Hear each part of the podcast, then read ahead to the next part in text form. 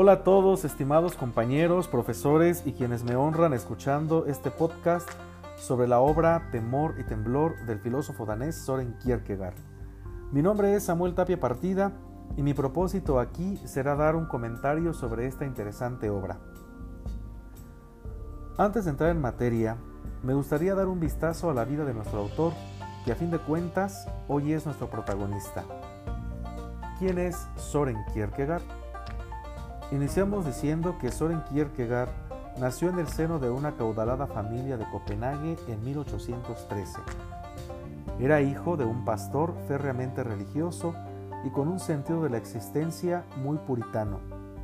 Su madre, una joven sirvienta a la que su padre dejó embarazada y por cuyo hecho su hijo, Kierkegaard, sintió siempre sobre su persona el peso del pecado. Bajo los designios paternos, Soren Kierkegaard estudia teología en la Universidad de Copenhague, aunque siempre mostró mayor interés por la filosofía y la literatura.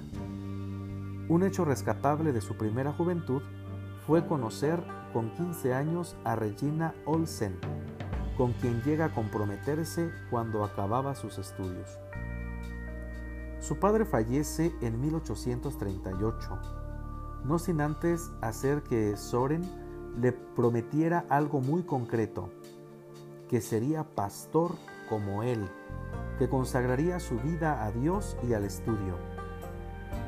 El peso de esa promesa se convirtió entonces en esa ancla que frenó de forma irremediable su vida afectiva y rompe su compromiso con Regina, quien después parte hacia Berlín. En 1943 publica seis obras.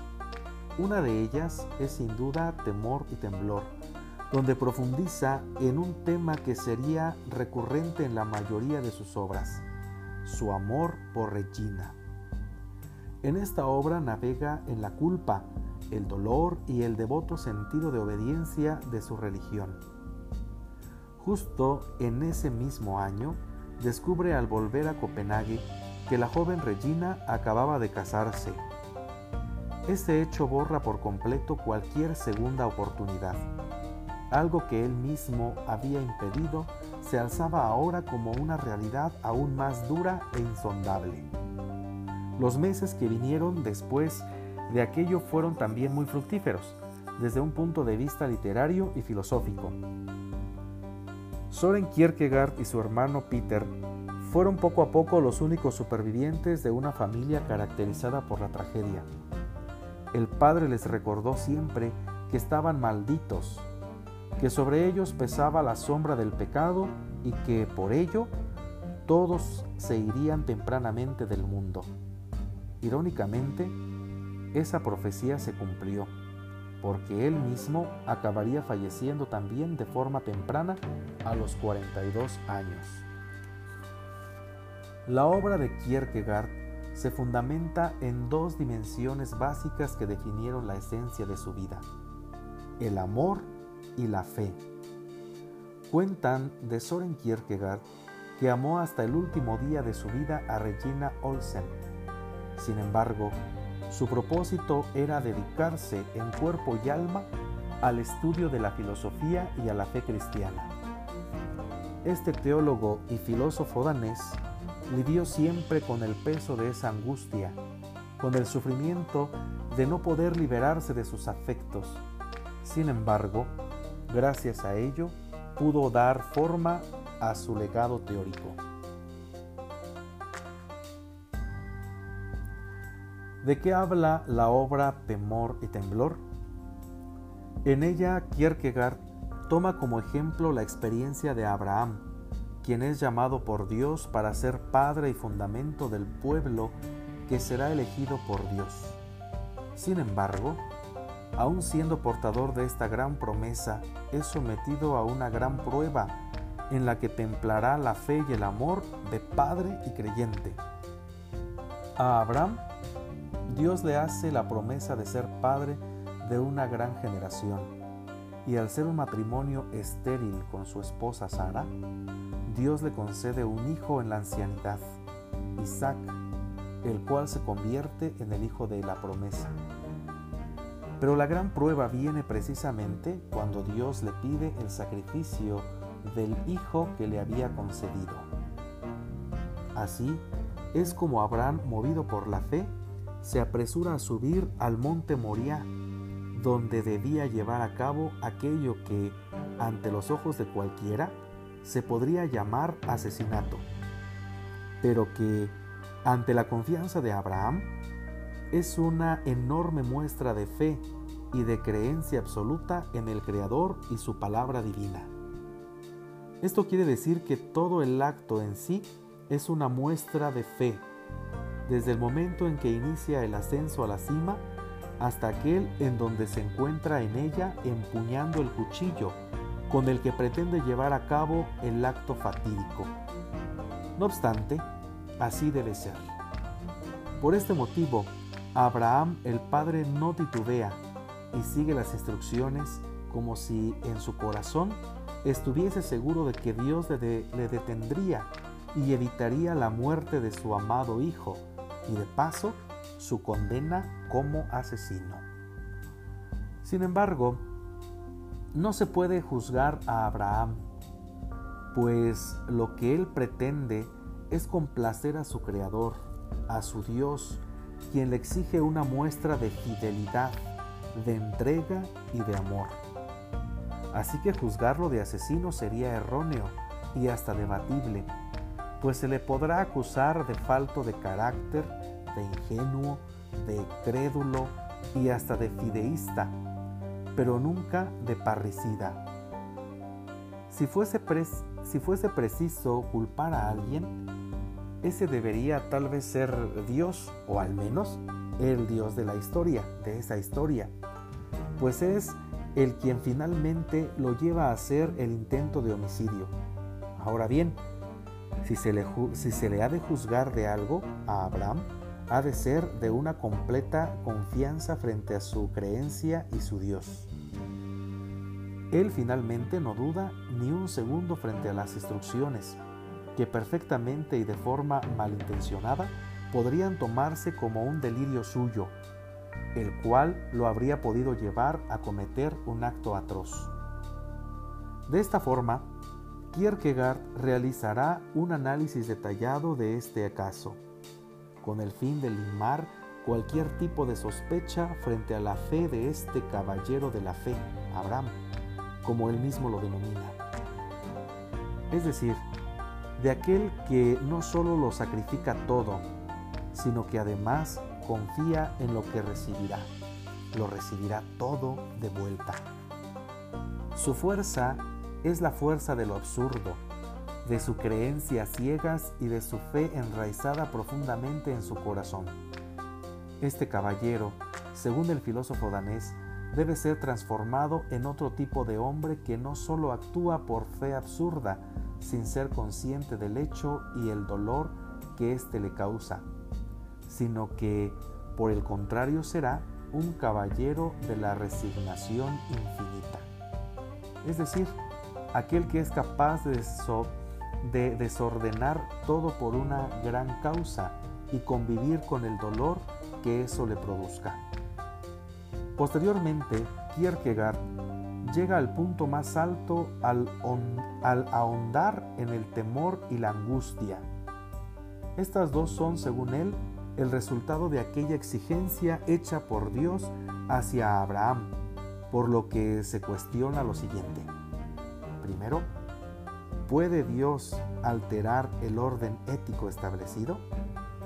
Esto es, puede ser considerado bueno el intento de Abraham de sacrificar a su hijo, dado que, a pesar de que fue un mandato divino, el sacrificio humano es éticamente inaceptable? 2. ¿Existe una obligación moral absoluta de cumplir con la palabra de Dios? 3 es defendible desde el punto de vista ético que Abraham quisiera esconder su propósito a Sara, Eleazar e Isaac. Estos interrogantes buscan comprender no solo el hecho y al individuo, Abraham, que lo ejecuta, sino que además van más allá. hacia un análisis moral y ético que permita realizar un juicio justo de un creyente acérrimo, quien como único, quien como único fin establece un obedecer sin condiciones y sin reproches a la exigencia y las leyes y las leyes de su creador. Sin embargo, no es a este caballero de la fe que se, que se evidencia en Abraham el que nos interesa, sino que, por el contrario, será aquel caballero oculto en él que habita en la resignación, que siente el dolor y más que eso el temor y la angustia. Angustia no de avanzar hacia un fin incierto frente a lo que le deparará a Isaac por sus propias manos, sino de aquello que le deparará a él mismo si no lleva a cabo lo que su Dios le pide. ¿Qué podemos concluir de esta obra de tal manera que incida en nuestro día a día? Lo primero que me viene a la mente es que todos en algún momento necesitamos de aquello que le dé sentido a nuestra vida. Aquello que aún en medio de la tragedia o el dolor o de la dificultad, más allá de la resignación pasiva, sea más bien la fuerza que dinamice, purifique y hasta eleve nuestras opciones fundamentales. Bien podría decir que Kierkegaard busca un sentido para sobrevivir a las decisiones trágicas que fue tomando y que busca ahora en la fe y en el amor a Dios ese motor que lo vivifique todo, que le vuelva a dar sentido. No podemos perder de vista que la construcción de nuestra persona siempre está marcada por acontecimientos trágicos y otros buenos que dan seguridad esto sin duda marca fundamentalmente nuestra personalidad, que también influye en la manera de relacionarnos tanto con uno mismo, con los demás y con Dios. Sin embargo, es también de relevancia como Kierkegaard ve a Abraham, al modelo de padre y de hombre que no actúa de una manera resignada, sino que lleva de fondo una convicción profunda, que para poder llegar a ella hace falta más que un sentido del deber. Personalmente tendría que sanar mínimo aquellas heridas de vida que afectan o que afectaron su personalidad y que le hace capaz de pasar de ser el condenado al que es capaz de ofrecerse. Por tal motivo, más que un sentido del deber que podría coartar la voluntad para la vivencia del amor y de la fe, que ya será un sentido de oblación. Darme por entero y por amor siendo capaz de más, un poco más de lo que el deber moral me indica. Podría decir yo que el temor y el temblor es ese pequeño o gran salto de confianza que todos damos en un momento de la vida, en el que, aunque tengamos todas las seguridades, siempre llega el momento donde no todo lo tenemos bajo control y tenemos que abandonarnos a esos instantes en los que el ángel detiene la mano que empuña el cuchillo, pero que al aventarse a perderlo todo, podremos ganarlo y aún más.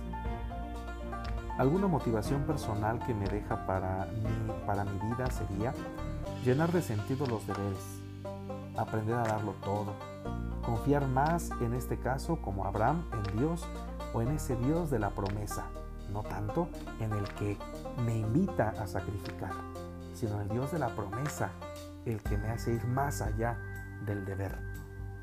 Bueno, queridos hermanos, queridos maestros y compañeros, con esto concluyo mi participación, sin antes ofrecerles de mi parte mi gratitud y un gran saludo. Hasta la próxima.